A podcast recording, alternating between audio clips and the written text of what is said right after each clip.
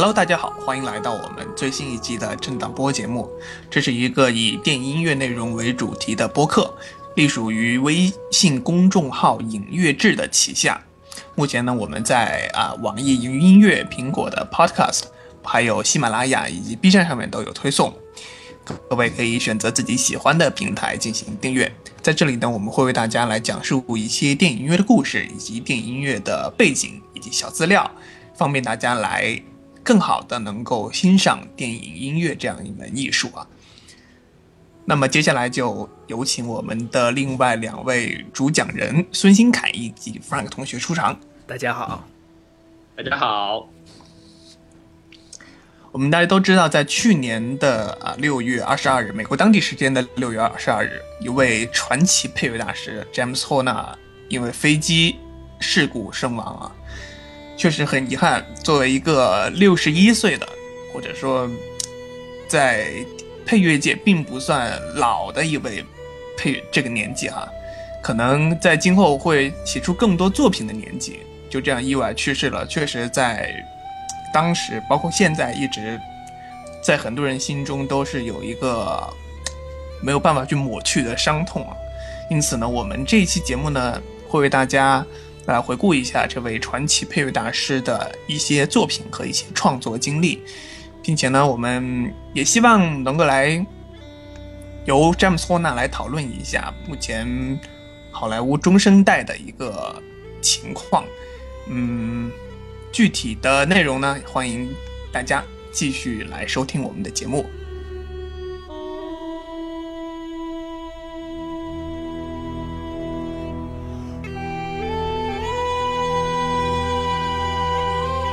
那么今年呢是詹姆斯·霍纳逝世一周年的纪念啊，他也是目前好莱坞中生代背景中最有学院资质的一个作曲家。为什么这么说呢？他是呃毕业于英国皇家音乐学院，然后呢又在 UCLA 从 UCLA 的音乐作曲理论博士毕业，算是在这一代当中。学历背景最高、最有资质、最有资历的一位作曲家。因此呢，呃，因我我我觉得他从事于电影配乐行业，可能也是因为他在 UCLA 这么一段时间的一个影响啊。毕竟，全美最牛逼的一些电影专业全部在这个学校集中。像我们的 Frank 就是 UCLA 的，但是他并不是学电影的。其实说起来，我可以算作这个。James Horner 的一个学弟，而且不是，不是，这不仅仅就是因为我们都是，就是毕业于 UCLA 这样一所学校，而是我当时在大一的时候选过一门这个小的讨论课，然后那门课的教授是 Paul Chihara，他当年就是霍纳在念博士的时候的导师，所以某种意义上我我是他的学弟。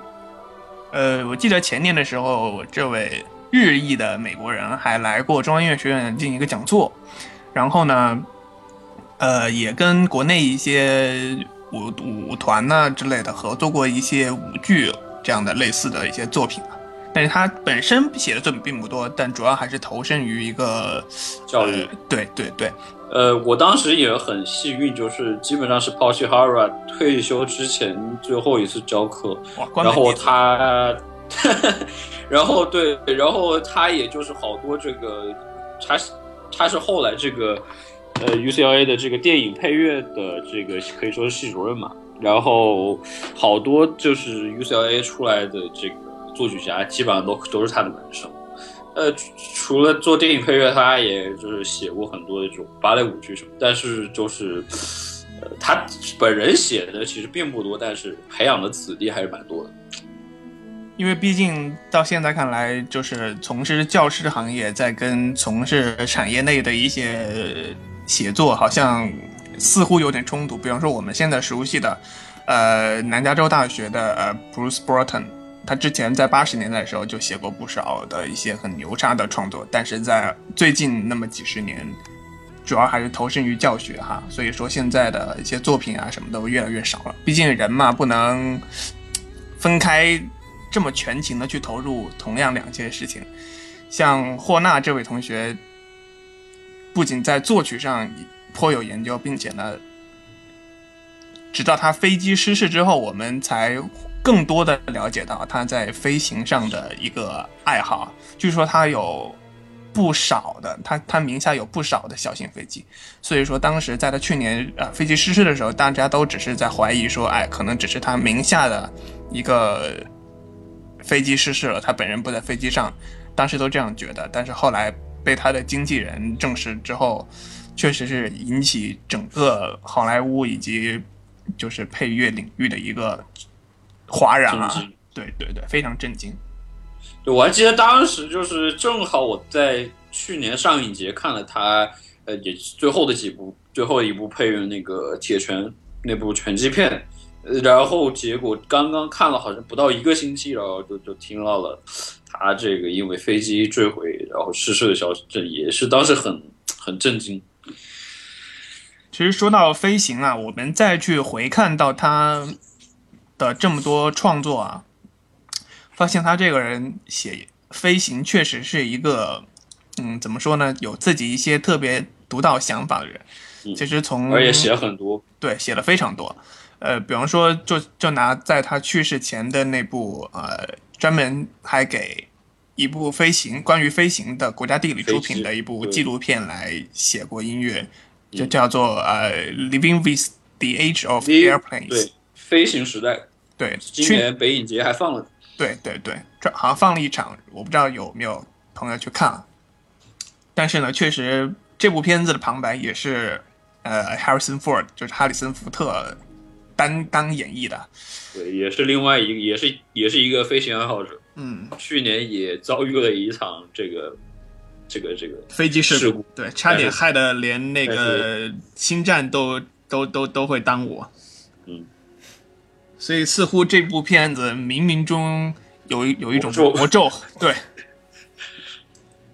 当然，除了他这样一部飞行专题片之外，还有一部之前他为美国的一个飞行表演队叫 Horseman 写过一段长达七分钟的，专门用来呃做飞行特技表演的一段音乐啊，也是大家非常嗯很难去听到了解到的一些作品。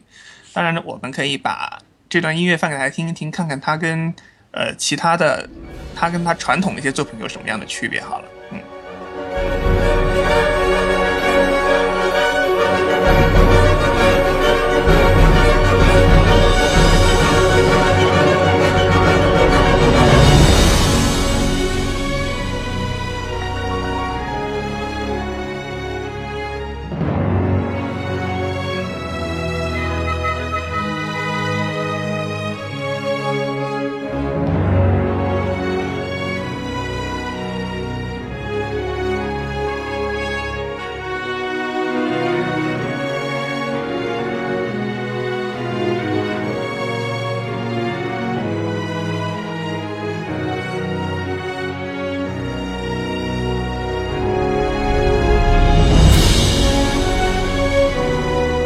其实他这两部作品呢，也是他，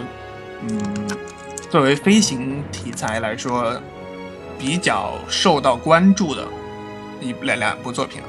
呃，但是盘点他从早期一直到现在的一些商业制作，或者一些大片写作，甚至一些更早期的一些 B 级品写作，我们甚至也可以发现，它里面有多多少少不同的一些飞行题材在里头。那么我们最一开始呢，就。通过他的这样一门非常钟爱的运动，为大家来说一说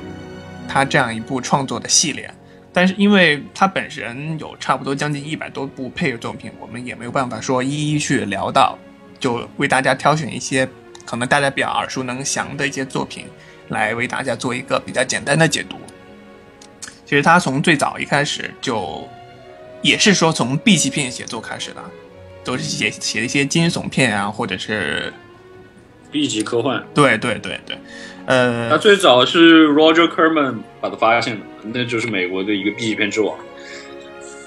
包括他后面和这个詹姆斯卡梅隆的合作，也都是由 Roger Corman 给他打桥，因为卡梅隆一开始也是给 Roger Corman 打工的。然后詹姆斯霍纳他当年的第一首让大家就是觉得就是让他在业内闯出名声的，就是他当时在给 Roger Corman 制片的一部呃 B 级科幻，叫做《Battle Beyond the Stars》这样一部 B 级科幻片来写的。那部科幻片，呃，我记得应该是八零年出来，然后也就是很很很制作很粗糙，但是就是为了赶当时那种所谓的开太空科学的风嘛。结果这部片一下子就被业内人觉得，哎，这小子哪儿冒出来的写这么好的科幻片？后面局势就因他也也就是因为这部作品他的成功，让给让他得到了后面八二年那部啊《星际迷航二》的配乐。其实说到这部作品本身，为什么要请到詹姆斯霍纳呢？因为他当时年轻啊，年轻的话，片酬就就是工资就不用看那么多。对啊，对因为第一部我们大家都知道是呃网牛王牌配乐大师 Jerry Goldsmith 写的，然后呢，本来在第二部因为预算降低了，再加上呃呃档期的一些冲突啊，后来导演就是尼古拉斯梅耶准备找 Miklos s t o r a 就是这样一位匈牙利的配乐师来。配乐大师来写，嗯，但是也是因为价格啊这方面的因素，所以呢就转而这种年轻的配乐人。结果没想到，确实在这部在两部 Star Trek 的这部作作品中，他的表现都异常优异。对，其实有有一个小花边，就是就是在霍纳他他当时正好好像是在和 Jerry Goldsmith 的女儿的约会。然后包括第一部 Jerry Goldsmith 给那个《星星际迷航》第一部写音乐，然后在搞 recording session 的时候，他还去现场看过，也算是一个小花边和这种可以说是一种缘分吧。对，所以说我们在听到他的一些作品中，呃，霍纳这这人，我们可以从他的采访以及他的视频可以看，他这个人其实挺有啊、怎么说，比较内敛、比较内内秀的一位作曲啊。说话都是比较呃细声细气啊，然后就是很有温和，对非常温和的，然后个人感情也是很充沛的。所以说他这个人他所写的《星际迷航》配乐呢，并不是像 Jerry Goldsmith 那样那种太空歌剧啊那种很史诗那种感觉，他只是用一些比较简单的一些素材，然后他的音乐编制上也是并不是呃那么夸张啊。所以说我们所听到的他的《星际迷航》的呈现呢，其实是也是他个人一种很情怀的一种表达。主要是我觉得就是这一部怎么说呢，也算是整是这这个星际迷航粉公认是拍的最好的，就是后面比很多经典的，比如说可汗这个人物反派的塑造啊，比如说这个这个 Spock 之死啊，都拍的非常非常煽情，这个结尾，所以我觉得这个也可也是为什么就是霍纳能够发挥这么好，因为你看他职业生涯写的很多都是这种情感很细腻的这种这种风格的片子。其实从这一部作品开始，就霍纳自自身就有一点点那种自我借鉴的一些体现啊，比如说像那个克林冈人的一些音乐，他就是把呃除了上一部 Jerry Goldsmith 的克林冈人的主题，还有差第二克呃他第二部那个可汗的主题，再加上他狼之前给狼人写的一些音乐素材，这样糅合起来所创作的一些音乐啊，所以说，嗯，其实霍纳这样自我借鉴的这种感觉，从很早就已经 开始有了。嗯，当然，这只是他所有创创作生涯中的一个小小的，对可。能给大家感觉不是很好的地方。然后这一部作品他好，我记得第一部那个 Jerry Goldsmith 是没有用当时剧集的那个主题曲吧，但是霍纳在这一部把它给用上了。对，就是啊啊啊，就是 Alexander Cridge 亚历山大克里奇奇所写的一个电视剧版的一个小号动机啊。嗯，然后其实你刚刚说，我觉得我不是，我有一点不太同意。我觉得这一部也算是写的很史诗的。你看他的那个 Enterprise 那个主题啊，包包括他一些战争场面，我觉得也也算是算是很很很有这种歌剧史诗感。是吗？但是你没发现它的整个主题所那种质感给我？当然，就是我觉得就是可能就是比没有像 Jerry Goldsmith 那么就是完全的那种非常阳刚的那种感觉，就是因为毕竟这一部就是相比上一部是属于感情更加丰富，我觉得是这样一个。其实，在这个这种呃太空冒险，他也写过很多的什么。对吧？包括这个，包括后面更加真实的这个阿波罗十三号嘛，这个是这不叫太空，也也算也也算太空冒险吧。嗯就是比较就是就是一个非常那那个是他他是翻拍一个真实的事件，也是非常非常，也可以算是他的一个生涯代表作。说到说到哎，说到阿波罗十三号，再说到这个星际迷航，其实他们两个都用到了一个小号的，对，是吧？霍拉其实很喜欢用小号，他包括他去他在死前还专门写了一个四小号的一个协奏曲，我记得是叫做什么名字我给忘了，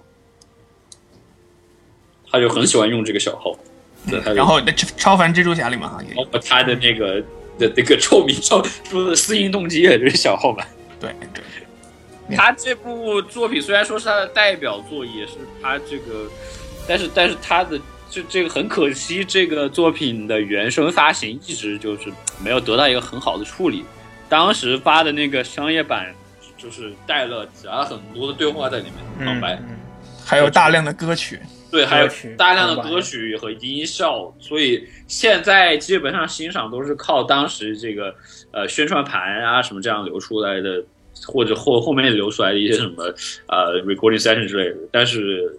但是如果你去听，就是有我印象最深的就是发射的那一下，那段音乐非常这个就是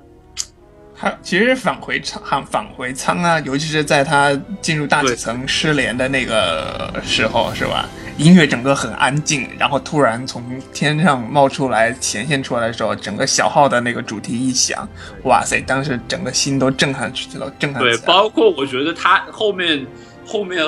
地心引力有些地方处理都跟这一部很像。其实我们还是能从这一部看到，就是说，呃，霍纳的整个就是这这这两部科幻片的音乐层次不是那么我们所听到那么丰满，但是他所酝酿的情绪真的是确实很足很足很足。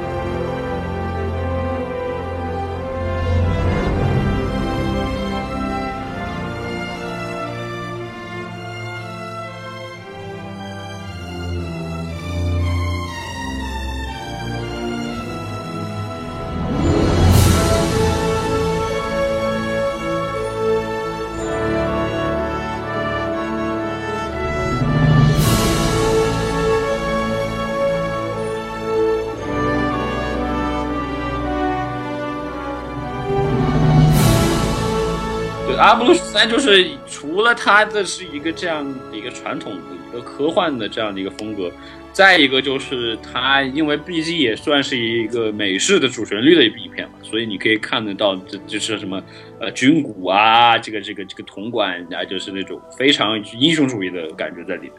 嗯哼，就像我们刚才提到的这个呃，蜘蛛侠，他其实也在早期的时候写过一部关于飞行的一个超级英雄的一个作品，算是标准的意义上的超级英雄吗？对，嗯就叫火箭人。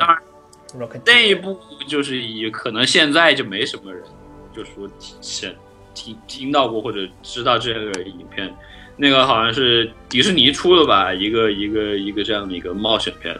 当时也还没有就是说那么多的超级英雄片，当时也就是蝙蝠侠、超人之类的。但是但是那部作品，我个人觉得啊，我觉得它的质量是比比比后面蜘蛛侠要更高的。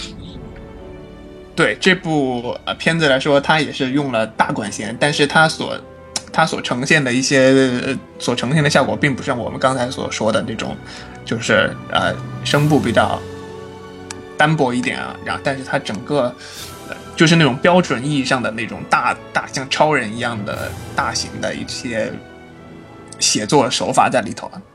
其实这个我相信大家看到的人也不是看过人也不是很多，而且豆瓣评分好像并不是特别高，因为怎么说，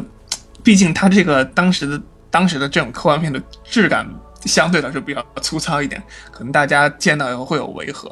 但是它确实在这部作品的主题音乐上的创作确实很好，我们大家来听一听一小段好了。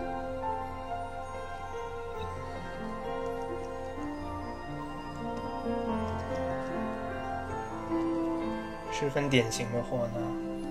对，开头是这种很抒情的这种感觉。嗯，钢琴，然后很多碎碎的一些对。小打击乐器在后头。Piano，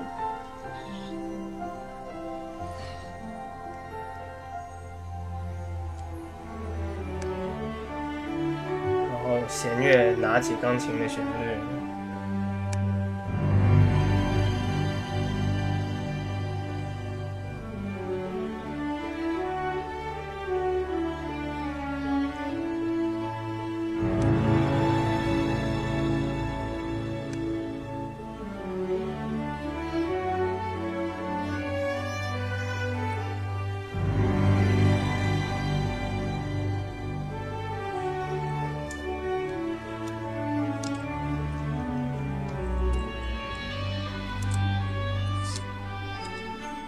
这部片子的导演乔呃庄斯顿呢，也是之前在这这部片子之前也是跟霍纳有过合作，像呃《亲爱的我把孩子缩小好了》，我不知道大家在呃之前的一些正大剧场啊，或者是 CCTV 六，就很早，估计九十年代的时候有放过，我在印印象中很深刻。这个如果大家能记住的话，其实霍纳像《亲爱的我把孩子缩小了》，还有另外一部姐妹片叫《亲爱的我把孩子放大了》，都是他写的，两个就是那种很家庭科幻小喜剧啊。所以说说回来，说到霍纳的这个飞行呢，除了这样一部《火箭人》之外，当然了，呃，在《阿凡达》他当时跟卡梅隆合作的作品中有体现，尤其是那首叫《Jack's First Flight》，就是第一次骑上那个那怪物叫什么名字来着？杜鲁克马克杜，嗯嗯，那个是吗？好像是啊的。是的，是的，是的。嗯，骑上它的时候，哇，那那那个这个，我觉得新凯可以来为大家来讲一讲。在这一部作品里头，霍纳就是他用了很多类似于土著啊那种很传统的部部落落乐器，然后，也也是好莱坞一个非常典型的，就是写这种所谓异域。域外音乐，对异域音乐的一个写法，就是这种人声啊，然后这种呃部落打击乐啊，然后就是低压唱是吧？其实霍纳在《阿凡达》中有一点很创新的地方，就是在于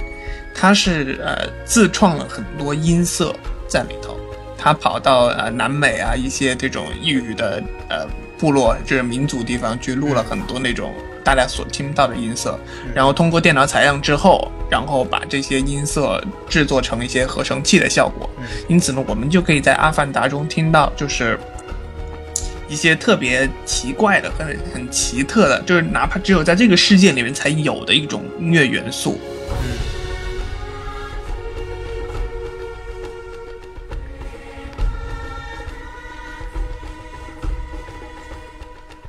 而且在《阿凡达》的创作的话，它其实跟不知道大家有没有发现，啊，《阿凡达》的宣传是有一首叫《ICU》的主题歌，然后嗯哼，霍纳就是把这个主题歌的旋律，他经常不断反复使用在电影里头。对。这是一，他其实在《阿凡达》的那个思路，我觉得是和这个这个这一点上是和和泰泰坦尼克号是一样的。都是就是一个非常这个找一个非常热门的流行歌手，然后唱一个和非常火的一个主题歌，然后把主题歌的这个旋律呢，就是他的这个电影的一个主主题嘛。对，其实他这个思路呢，主要是也是想复制一下当时泰坦尼克号这样的一个营销思路上啊。成功，对，但是确实怎么说，你怎么比也比不到九九七年的时候。你要知道，泰坦尼克号的原声带当现在都是全球发行量最大的原声带，发行了一千七百万张。对，而你这个毕阿凡达竟对啊，毕竟当时是在这个唱片工业的巅峰嘛。当然和和零九年没有办法比了。对你阿凡达现在才卖多少张，一一个零头都没有。说到泰坦尼克号，大家这个霍纳也是这肯定是霍纳在大大对于大家来说最熟悉的嘛。包当然国内大家广为人知的，大家说有哪几部呢？除了泰坦尼克号，再就是勇敢的呃心，勇敢的心吧。然后还有那个燃尽岁月，对吧？那个是被什么艺术人生啊，各种各样的广告都给用烂了。用烂了。所以在我们说到泰坦尼克号的时候，也是霍纳创作的一个巅峰啊。当然，这个是跟也跟卡梅隆是分不开的，我觉得。他很早就开始跟卡梅隆有合作，在《地异形》的第二部，二对没错但是后面两人还还是有一点矛盾，所以也分开过一段时间。但是在泰坦尼克号这个霍，他发现还是得霍纳来写这种这种呃啊非常感人的爱情故事，是不是？当然得找霍纳来写了。对其实泰坦尼克号的思路怎么说？呃，就胡拿自己来说，他说他是希望能够呈现一种纯爱的感觉，所以说我们在泰坦尼克号里面几乎是虽然说有用到小提琴，但是我们是几乎听不到小提琴的。不知道你们有没有发现？这是为什么呢？因为他不希望能够，我我当时我确实也很难理解他把纯爱跟小提琴这样一个思路联合起来，可能他是更希望能有一个觉得是，可能就是因为小提琴毕竟就是在在音乐史上面就是是是这种柔比较偏柔和的嘛，然后那个很有名的那个呃那个叫《爱的礼赞》嘛，那就是一个小提琴的曲子嘛，所以我觉得也算是一个传统。嗯，但是它确实在这部片子里面却用到了一些很多合成器的一些音色，对我所听到的，就是可能类似于像小提琴又不像小提琴，哎，就是很奇很奇特。然后呢，他在合唱的时候也没有用真实的人声去录音啊，只是用到了那个那个那个一些假的一些音色在里头。对，直直到他后面不是有发行过一张大家可能比较熟悉的叫《Back to Titanic》这样一个原声带，可能收录了一些他的一些有源音乐，还有一些其他的一些没有收录的音配乐之外，有一首长达十几分钟的一个 Suite 大对，组十。九分钟。嗯，对，在这个音乐里面，他就重新录音了之后，是用到了一个真人声的情况在里头。嗯，对，其实现在听起来觉得还是嗯当当时那些合成器可能就觉得有点有点太廉价或者过时了嘛，但是在当时九十年代还是还是就是非常流行用这种这种写法。不过他还是，即使你是觉得他听得出他是很合成，但是他就有有一种很独特的九十年代那种有点 New Age 的那种风格。对对对对，确实是的。对，好对，像确说到 New Age，就是好像一开始我记得卡梅隆还是想还找恩雅来来做他的音乐嘛，对但后来没有找到，然后才找让霍纳呀和斯内迪昂来做这个主题曲。嗯，其实说到这个主题曲，其实我觉得在原声带销了一百一千七百多万张的主要原因还是在于它。嗯但是呃，卡梅隆之前并好像并不是很满意这个主题曲，直到他在当时在纽约首映的时候，首映前才决定把这个主题曲放到电影里面去。我不知道你们有没有知道这个事情。真不知道。知道，是吧？好像确实在当时，就是霍纳想给卡梅隆听这个音乐的时候，他自己还很犹豫，嗯就怕可能卡梅隆不接受，因为他是因为自己喜欢他所写的旋律，然后想把它去发展成一首歌，其实并不是卡梅隆最初所要求的东西，只是他自己所想去做的事情。但是没想到，确实卡梅隆对呃这个音这个歌曲也很赏识啊，也是促成了这样一个音乐在嗯电影音乐历史上的一个成功。两座奥斯卡，对，两座奥斯卡，对啊同时得到了配乐以及歌曲两个奖项。嗯，确实是。而且那一部就是怎么说呢，也也算是就是说是比较，可以说是影响最大的吧，我可以说是就是在国人在国人当中影响确实很大。其实说到泰坦尼克号，大家记不记得里面其实也有飞行的桥段？嗯，就是在船头嘛 I am 那个经典的 pose。对，经典两个人就是 The Rose and Jack 两个人的经典 pose。嗯，嗯，I'm flying，I'm 嗯 flying，，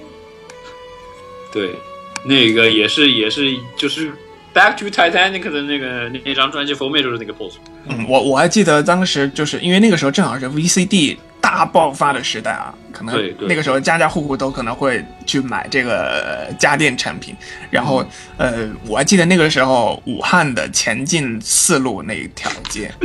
全场都是在放《我心永恒》这样一首歌曲。就是是你，你可以走在大街小巷上都能够听到这种，任何时候都能够听到这种歌曲。我觉，得就就是现在就是用简直是不用用现在的话就说是说就是你可以不停的换台，不停的换电，你还能把这部这首歌给它听完整。对对对对，真的是非常火。我广确实是当然，对，除了泰坦尼克号之外，就是泰坦尼克号，呃，里面也就是体现出他对于这个凯尔特音乐的一个喜爱嘛，包括他很多的作品里面都喜欢用什么这个哨笛啊、风笛啊这样的这样的一些凯尔特带有凯尔特的传统的乐器，比如说《我心永恒》那个过门前奏里面就是用的那个爱尔兰的哨笛嘛，嗯，对吧没错。其实，呃，泰坦尼克号有这样的背景也不奇怪，它因为它本身就是英国首航的，对吧？对啊，从英国到纽约，就是包括南南南开普顿首航的。对，然后那个它的一个片尾有的一个叫做《Hymn to the Sea》，啊，海洋的挽歌，那个也是用了那个风笛，因为风笛也就是确实是在西方的葬礼啊这种上面经常使用。当然，如果说风笛对这种这种用或或者说这种凯尔特音乐用的最好的，当然就是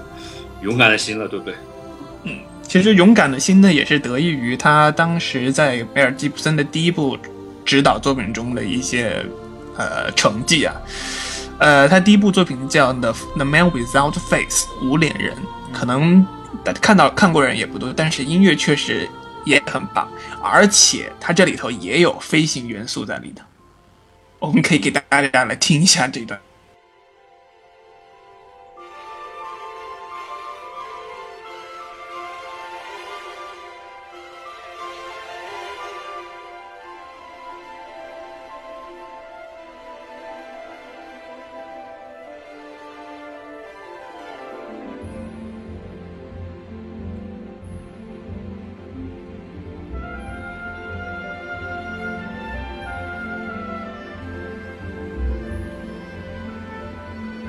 其实依然也是一个很柔情的一个段落。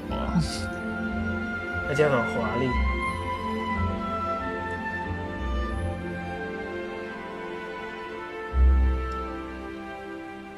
但是这部作品跟《勇敢的心》比起来，那就是完全不同的一种境界了。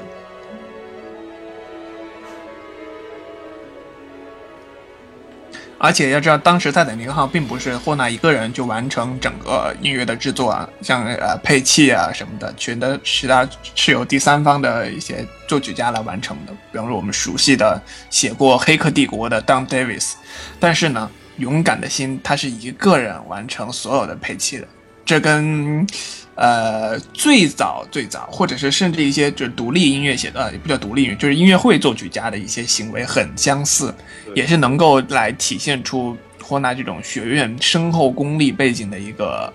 表现啊。我觉嗯，然后另外一方面，我觉得也是得益于就是霍纳，他就是他，我记得他有一个采访，自己就说自己算是半个英国人嘛，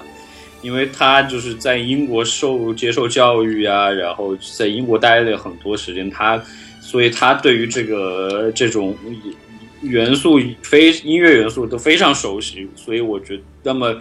勇敢的心这么一部讲述是吧？这个苏格兰这个民族英雄的这样的一部作品，那么他肯，我觉得对于他来说，肯定都是他梦寐以求的一个作品，能够让他来表现他这个对于这种啊英国的这些民族音乐的一个喜爱吧，可以这么讲。我觉得《勇敢的心》里头，如果说最优美的旋律，可能可能是那个结婚的那一段。对，就公主爱情主题对。For the love of Prince，但是确实，但是确实在里面也有一种很，呃，哀伤的这种感觉在里头。它其实背它这这段结婚主题所所我们呈现出来的，有点类似于，呃，就是克隆人进攻那部《Across the Star》，就是给我们所呈现的那种在完美好爱情里面，但是却有暗藏一点点黑暗的那种情绪哈。有种有种命运感。对对对对，宿命感。但是我其实其实这部里面除了这个，我最喜欢的就是结尾的那个啊，Freedom 那那一首，非常就是就是用封用封底引出来的这个，对封底引出来，就是就是最后 Magic 不能受刑的那个，配上那个画面，就是真的是结合非常好，再加上那个非常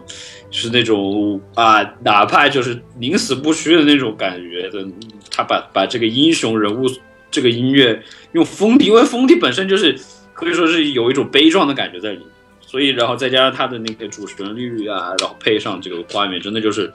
我我我非非常喜欢。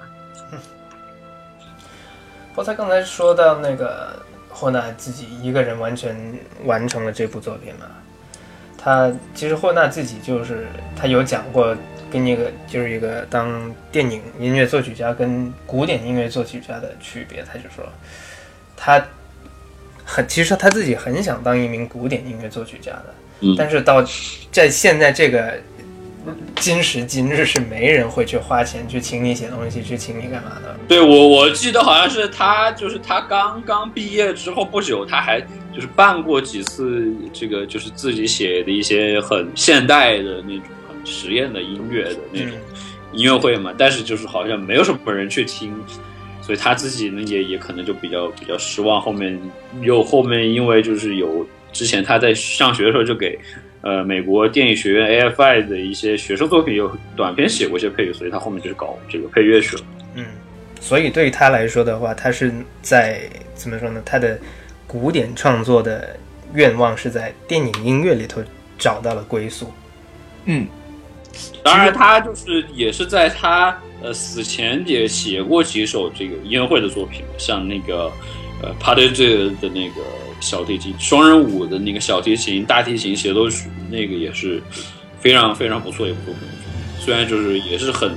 一听就知道是他的风格。还有后还有我们前面提到他的那个那个四小号的那个协奏曲，嗯，这个好像是呃双人舞这个作品好像是他目前唯一公开发行过的一个非电影音乐作品。好像是吧？嗯嗯，对对对，嗯，其实我很好奇，Frank 的老师对他有什么评价没有？嗯，当时还没有问，但是他自然是非常非常喜欢他这个学生，非常得意门生，毕竟是，嗯，当时上课好像也给我们放过一些，但是我忘了是哪一部。然后除了《勇敢的心》和这个《泰尼号》，是吧？大家最熟悉的肯定就是那个。燃情岁月嘛，那个主题，哎呦，真是烂大街了，感觉，是吧？对，其实，呃，我我我感觉，其实，呃，就勇敢的心、泰坦尼克号、燃情岁月这三部比起来，其实就电影音乐层面上来说，可能还是泰坦尼克号的影响是相对来说比较大的。然后燃情岁月也是可能在后期被发掘出来的一些成分会比较多。如果要论到当时的影响的话，肯定是泰坦尼克号。更占据优势。但是如果纯从这个纯的音乐角度上，那么《燃情岁月》一点都不输 《泰宁号》，我觉得。嗯，没错。旋律啊，这个这样。其实呃，相当于呃，霍纳把在《燃情岁月》这样一部史诗构架里头，就是音乐整个构架是非常结构是很完整的。嗯。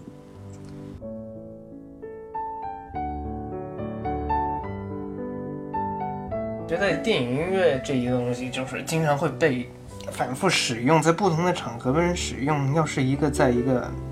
能洗脑的场合被用的多了，你就真的不能再直视它了。对对，这个就是其中一个，满脸的就是小崔不是小崔是什么朱军 啊，朱军，是吧？嗯哎，各种艺术人生开始煽情啊什么的。不把嘉宾弄哭，你都别想走。对，就这首音乐在后面就是 Brian Tyler 的那个 The Greatest Game Ever Played，就很明显听着是在是在模仿他的这个旋律。Temp 就是世界上最伟大的比赛。当然，这个也是 Brian Taylor 在我看来写的还可以的一部作品，对，因为他好像很少去写一些剧情片，对而且他的剧情片本身质量都还比较优秀。就是 Taylor 这个人，这个作曲家啥片来着？呃，世界上最伟大的比赛，The Greatest Game Ever Played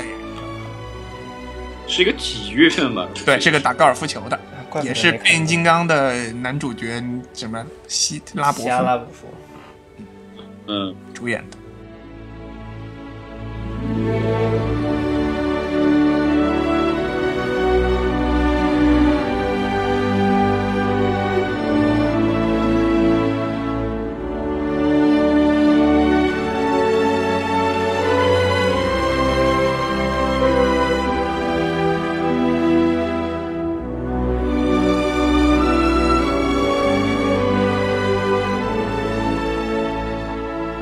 燃情岁月，它其实我觉得，它是怎么说呢？它也是受 John Barry 影响比较大，我觉得。其实他们两个的风格也也是有有点相似的，Horner 和 John Barry 都是这种偏浪漫的，是吧？very 晚期的风格。是啊，呃，而且怎么说，《燃情岁月》这样一个呃，就是这种算是家庭史诗这样一部题材吧，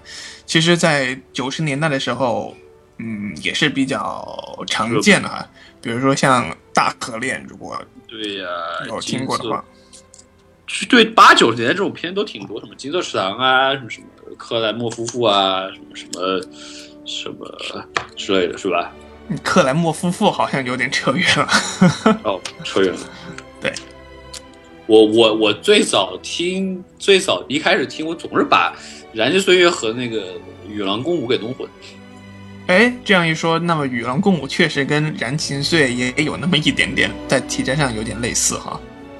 那么嗯也也就印证了我们怎么说，就是约翰巴里在詹姆斯霍纳创作上的一些影响在里头。嗯，对啊，其实 John Barry 也是在，他是一零年逝世的吧？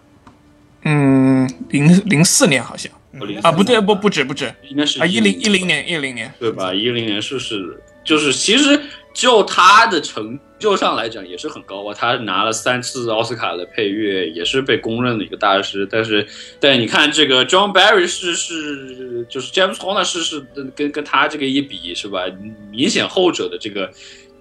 当时这个影响和这个和这个大家的一种震惊是明显是更大。一个当然是因为 James Horner 是就是当就正值壮年，可以这么说吧，因为。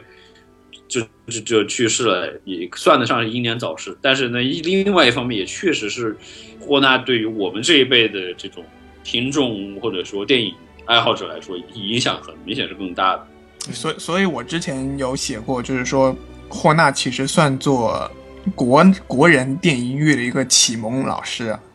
因为他的《泰坦尼克号》，主要是因为他的《泰坦尼克号》，再加上他后期确实，呃，从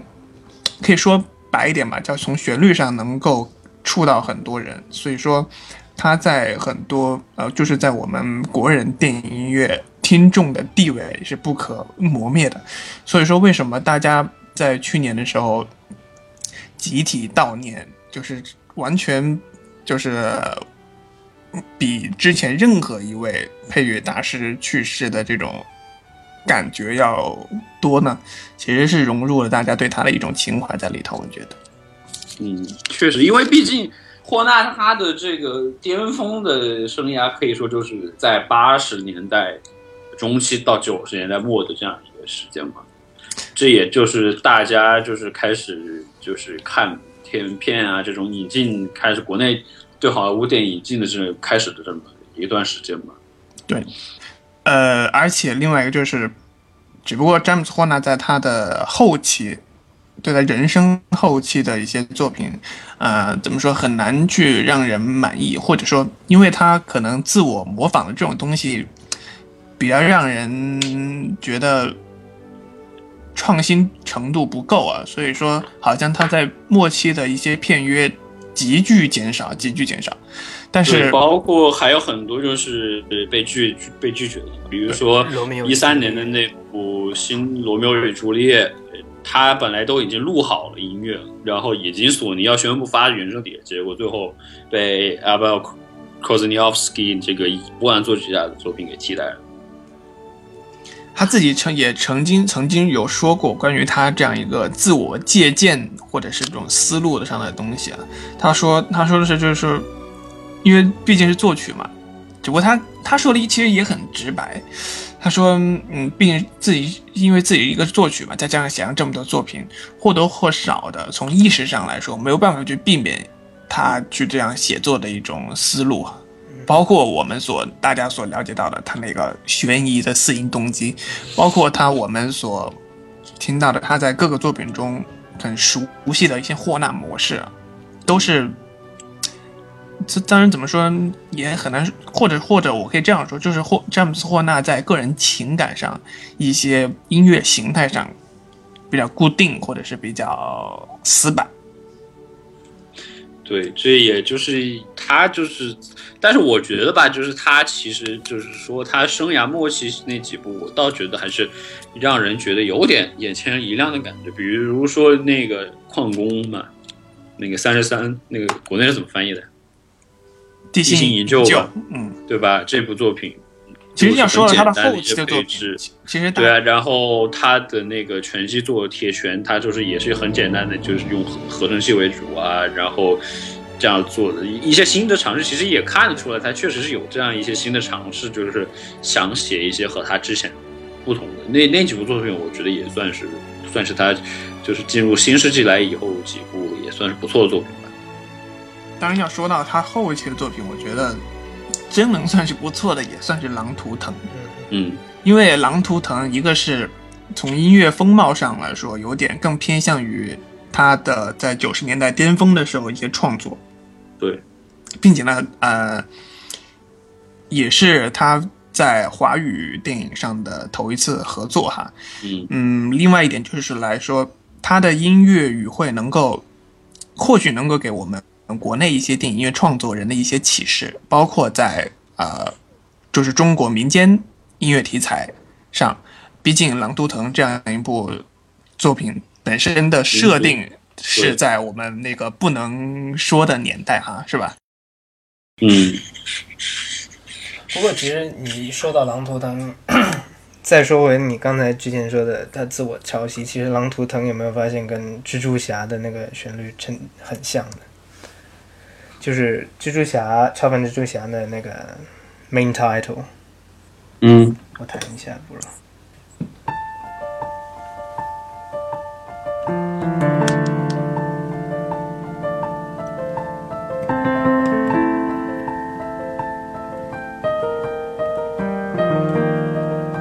就是这个动机，嗯，去到狼图腾，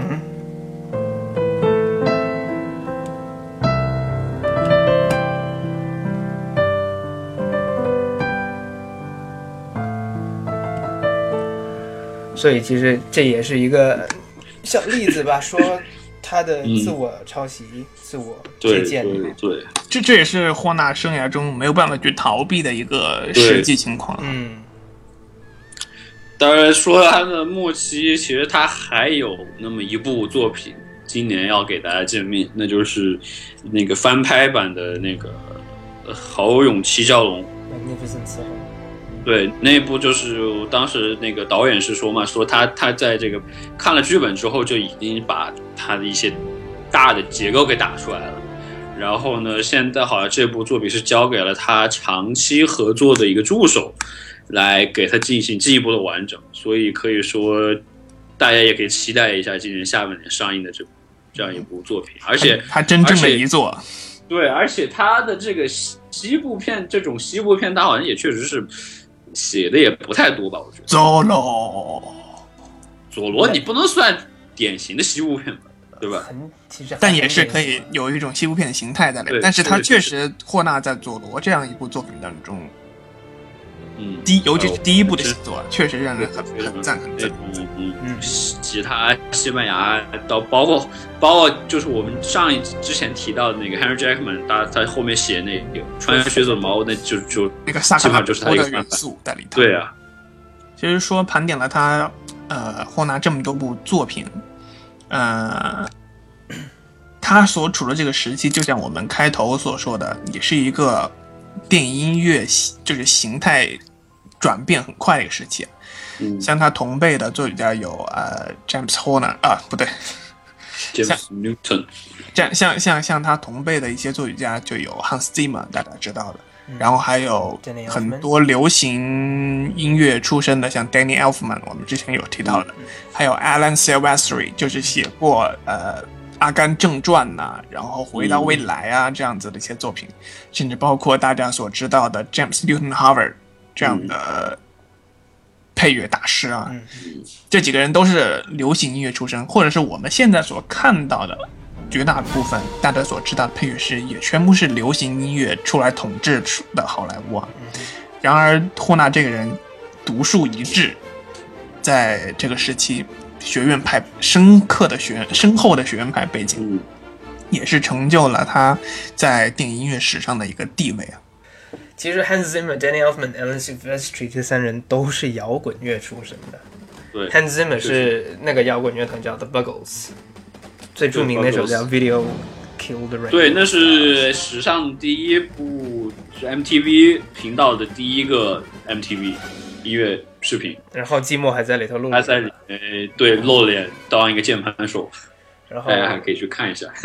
Danny Elfman 的话就是 Wingo Boingo。Boingo Boingo，Alan Silvestri 呢是 The Herd，都是摇滚乐团出来的。然对后，然后 James Newton Howard 他其实是有学院派的背景，但是他好像就是玩合成器比较厉害。对，然后他就是还给 Elton John 爵士做过键盘手，嗯，跟着一起巡演。然后就说他们像这些作曲家都是流行音乐出身的，然后跟 James Horner 比，他他是一个学院派的嘛，他们写作的那个出来的东西其实就很不一样。就是说 Hans Zimmer、Danny Elfman、Alan Silvestri 他们写作都那个旋律啊，偏向更偏向歌唱性的，更短线条歌唱性的。先说，比如说 Danny Elfman 吧，他的最著名那部叫什么来着？剪刀剪刀手啊，哎，呃，他就有一个这样的动机，然后他写的旋律是第一句，然后动机再来第二句，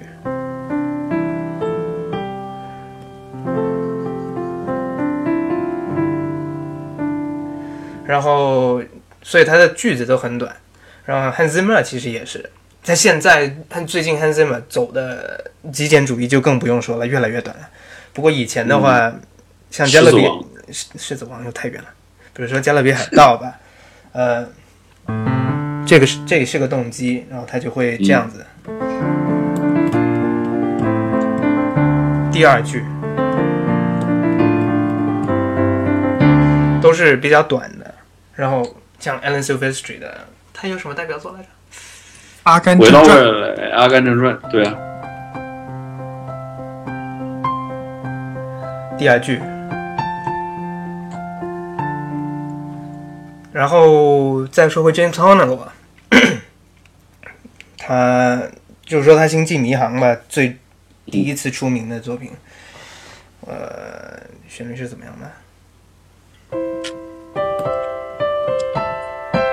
当你以为这是第一句的时候，不是哦，它结尾有一个这样子的东西，它拿第一句的后半句来巩固它。所以整个第一句起来是，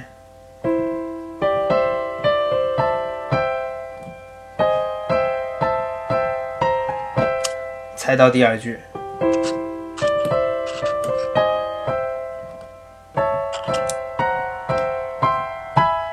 后再转调。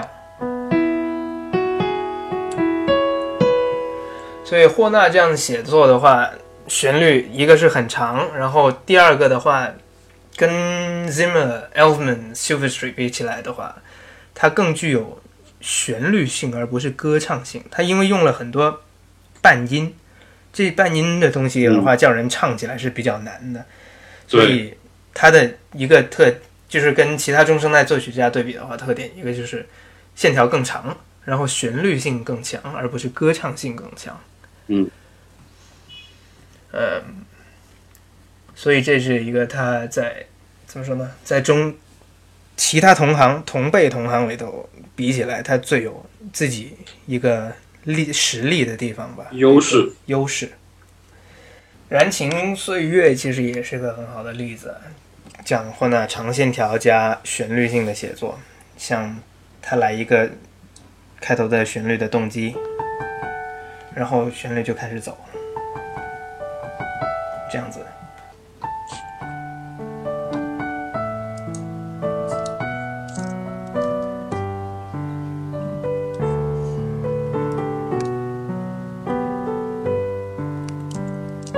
这样才完了第一句，然后动机再出现一次，然后上去了。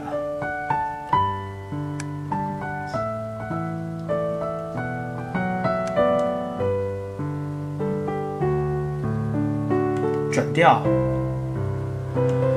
是吧？所以就是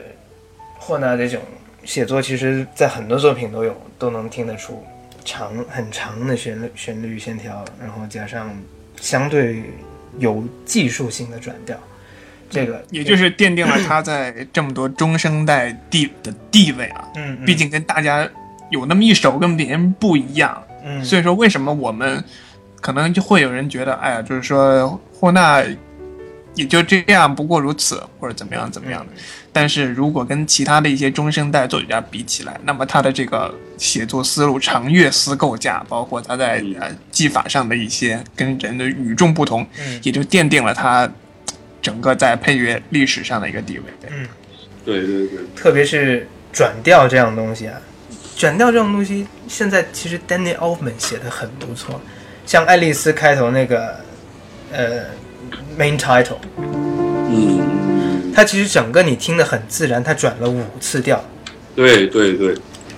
这个 Elfman 是后天发奋学出来了，对，嗯。不过寂寞的话，永寂寞是永远搞不好转调这种东西。他唯一没有，他有一些像什么他从来只用一个转调，他从来只用一个这个四度转调，像《天使与魔鬼》里头那个，然后回到，他永远是用这一这这两个关系的来转调的。加勒比，我记得好像还还蛮多的吧？哪个？加勒比海盗的那加勒，比也是用这几个，这两个关系，嗯。所以那我觉得就是既这个这个霍纳呢，他可以说他就是这个写旋律，这个既可以说是他的一个优势，到后面也可能就是因为他这个旋律，就是这可有再写不出那种好的旋律，他其他的方面也没有办法去去就是说有更多的突破，我觉得这也是一个遗憾。就你比，但但是你不像说，比如说像积木啊，或者像其他人，他可以，比如说我在这个这个思路整体的思路，比如说它的一些构架上面，对是吧，去产生一些变化，对，用一些新的音色啊或者这样的东西进去。所以讲到霍纳的话，功与过吧，他过的话不知道有必要提一下吧，是吧？嗯，该应该提，这个我们刚才嗯之前有说到的，是吧？除了他的自我剽窃、借鉴，自我借鉴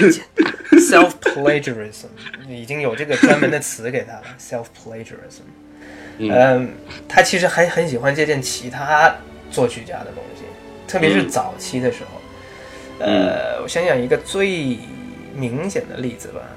《异形》。嗯异形那时候，我我先把异形给弄出来一下。异形开头的 main title 很很有意思。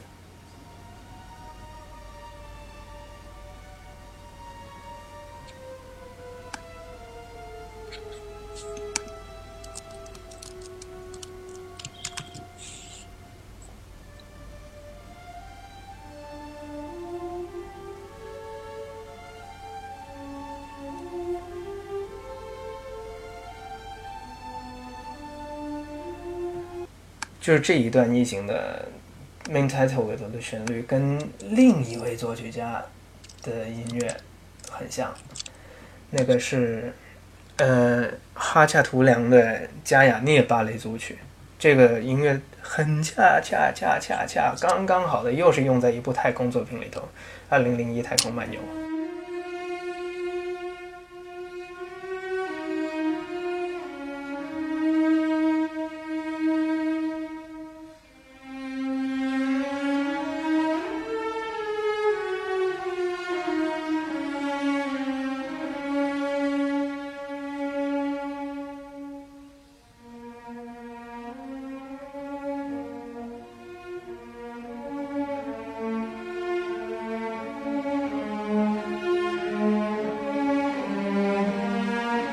对，因为我我觉得，或者说或者说他其实就是想致敬一下这个《太空漫游》的。我觉得里致敬致敬在音乐里头是一个小东西，你放到 main title 里头那就不叫致敬了。它主要还但是是一个就我我我我不说我不说它纯粹是音乐上一个致敬，就是因为就是像你说，又都是这样一个太空题材是吧？然后那么开头是吧，就来来这么一点。我忘我我我忘了这两个它是怎么使用的，是一个场景。如果是它场景都是比较相似，那么我觉得就有可能确实是卡梅隆他也想放一个小致敬在这里。其实说到呃借鉴其他作曲家的作品，John Williams 也有很多。对呀、嗯，那个比如但是 John 比如 Williams 大白鲨跟那个那个德沃夏克第九是吧？非常多这个东西，但你怎么说怎，你得看你怎么用怎么样去自用自己的音乐语言来组织这个结构，从而把这个结构发扬光大。就像呃，为什么说约翰威廉姆斯成功呢？是因为他在借鉴人家的基础上，有一套自己的音乐语汇。对，为什么说为什么说 Hans Zimmer 成功呢？是因为他在没有办法借鉴，就是说他不会借鉴别人的基础上，发完全独立的开创了一套自己的音乐语汇，嗯，并且取得了现在这样的成功，这就是呃牛牛逼的地方，是吧？嗯，来来演示一下 John Williams 要不要？可以啊，像 John Williams 的在《星战》的第一部结尾的 Throne Room。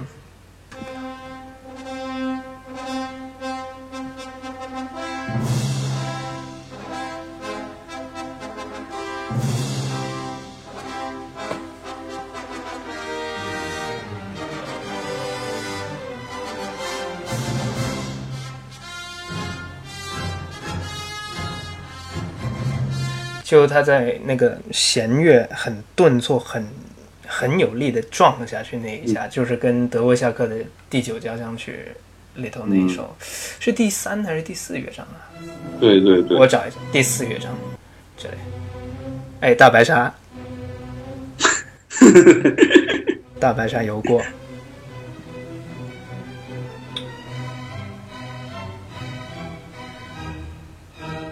然后弦乐撞下去，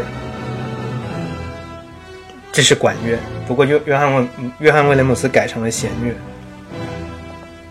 啊，这里还是弦乐在撞下去，对吧？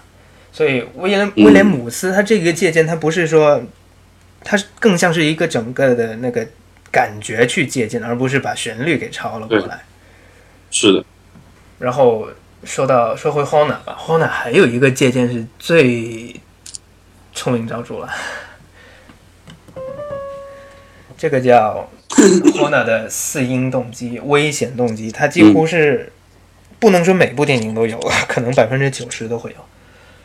然后、嗯，哪来的呢？呃，拉赫玛尼诺夫，拉赫对。拉赫玛尼诺夫，拉赫玛尼诺夫的第一交响曲，它四个乐章开头都用了同一个动机，听一下啊，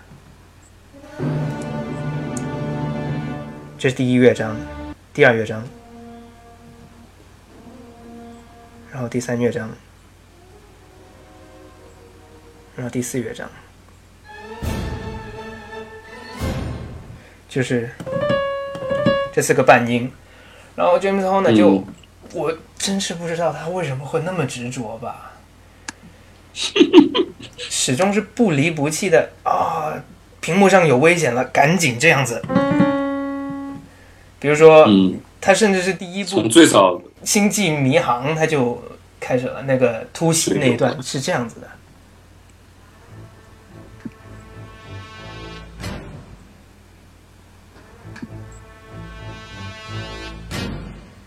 你就能听得出来，然后相信大家很熟悉，后来《阿凡达》那棵树倒的时候也是这样子的。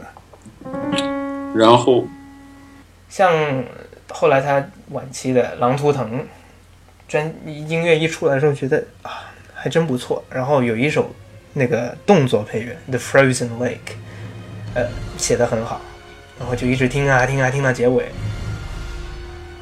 放一下。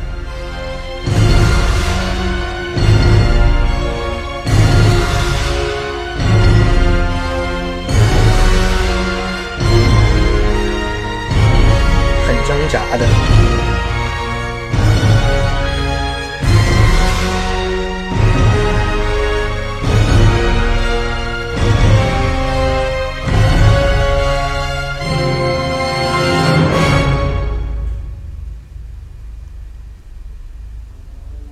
来了，整个人就萎掉了。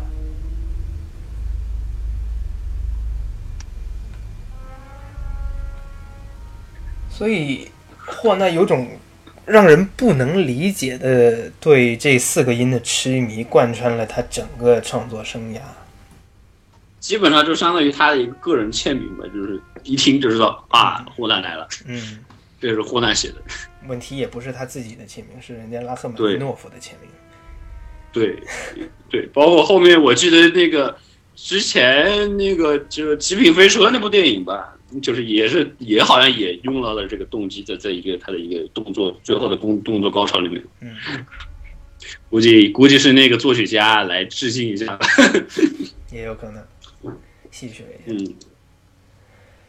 对，但是但是确实，霍纳除了他本身自己就是在中生代里面一个地位，他对于后世影响也确实是蛮大的。我觉得，就就比如说吧，就是像是去年 Michael Giacchino 写的那个那个那个《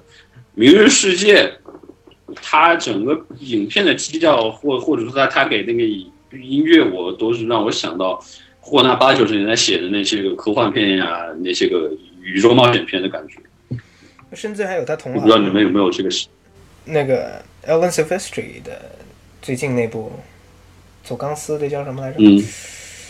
走钢丝的。对对对，那个我都呃云中行走，《云中行走》那部配乐也是不知道为啥嗯。有点有点霍纳的味道。比如现在这是这是 Alan Silvestri 的《云中行走》的一段，开头这个钢琴的这个 loop 就十分有霍纳的感觉，然后交响乐跟上来，然后转调，这都是啊？就是十分具有霍纳特色的写作手法。嗯，然后很细碎、很轻盈的那些，比如说竖琴呐、然后又转调，对，超级超级霍纳，这让我想到了《美丽心灵》。其实，确实是，而且也都是这种类似天才人物的一个传记嘛。嗯，其实霍纳这样的呃音乐形态啊，就是说，在现在怎么说呢，很难去有人去愿意去复制或者是怎么样。呃，我觉得他对电影音乐上的影响更大的，也是在他那个时期的所贡献出来的一些功劳啊，嗯，嗯我这么感觉的。嗯毕竟八十年代的孩子的话，满脑子都是霍纳确实是。对，对，八十年代、九十年代也可以算是，就是说在经历了这个啊呃七十年代那种一个转型之后出来，就是包括霍纳，还有就是刚刚提到的这些中生代作曲家带来的又一次这种好莱坞的配乐，可以算是又一次高潮嘛。其实霍纳怎么说呢？他并不是像我们之前，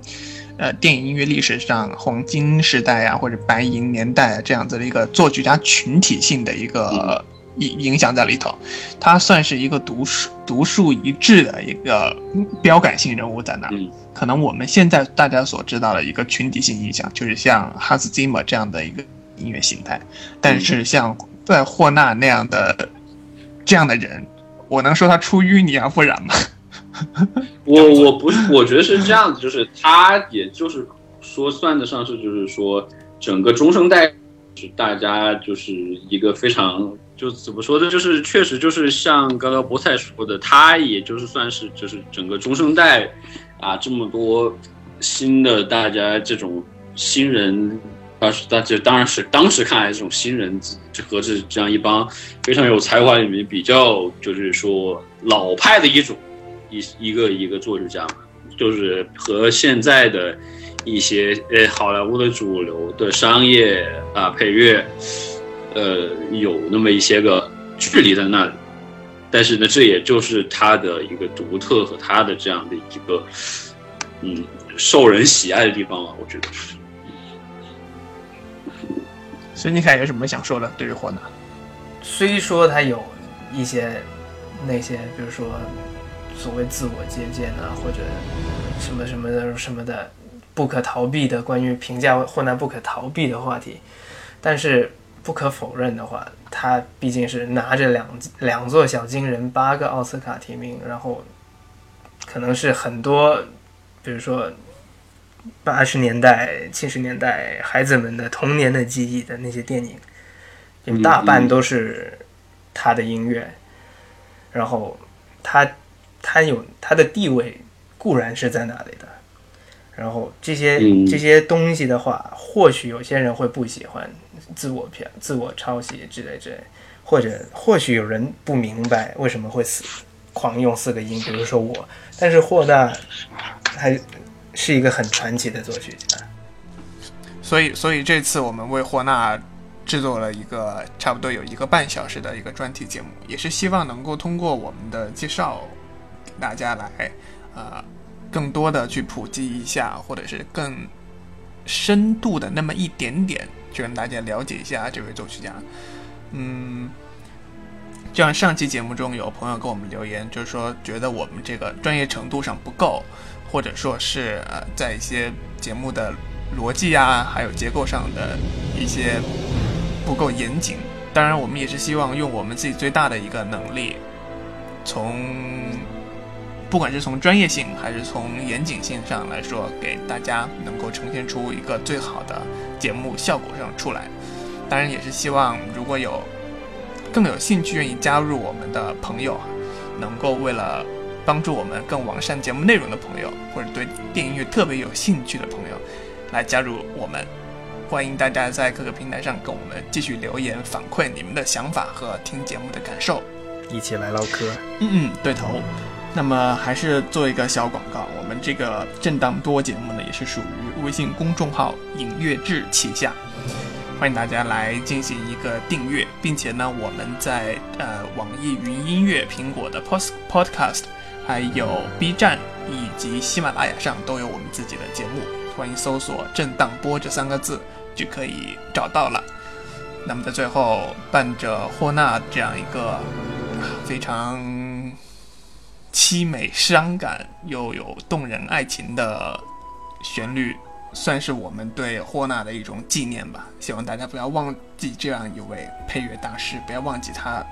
所有的作品。那么我们下期节目再见，各位拜拜，拜拜，拜。